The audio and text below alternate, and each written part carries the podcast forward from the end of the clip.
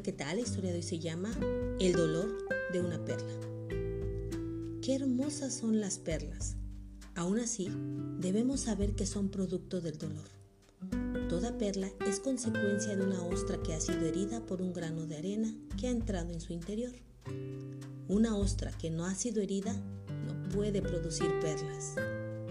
En la parte interna de la ostra se encuentra una sustancia llamada nácar y cuando un grano de arena penetra en la ostra, ésta lo recubre con capas y capas de nácar para protegerse.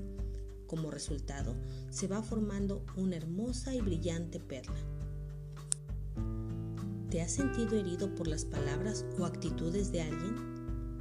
¿Has sido acusado de decir cosas que nunca has dicho? ¿Han sido tus ideas rechazadas o ridiculizadas? ¿Te han culpado de haber hecho algo que jamás hiciste? ¿Te han herido precisamente aquellas personas que pensaste que jamás lo harían? ¿No te valoran como realmente lo mereces? Entonces, perdona.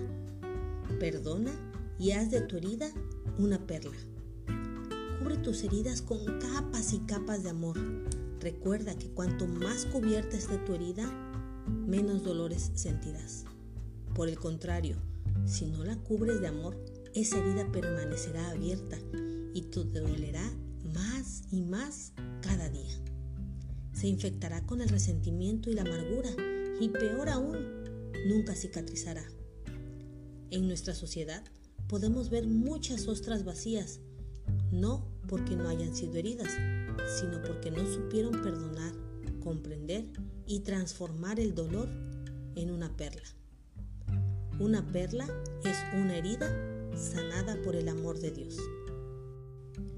Porque la ira del hombre no obra la justicia de Dios. Santiago 1:20.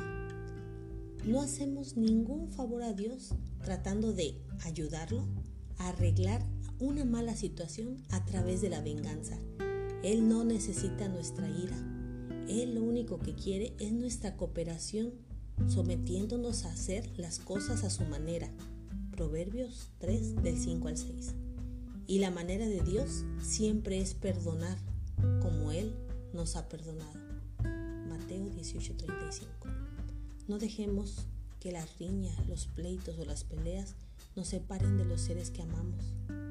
Perdonemos, olvidemos y sigamos avanzando que solo Dios es el que podrá ayudar a curarnos esas heridas, protegiéndolas con amor, el amor que solo proviene de Él. Esa es la historia de hoy, que Jehová, Jesús y su Espíritu Santo les bendiga.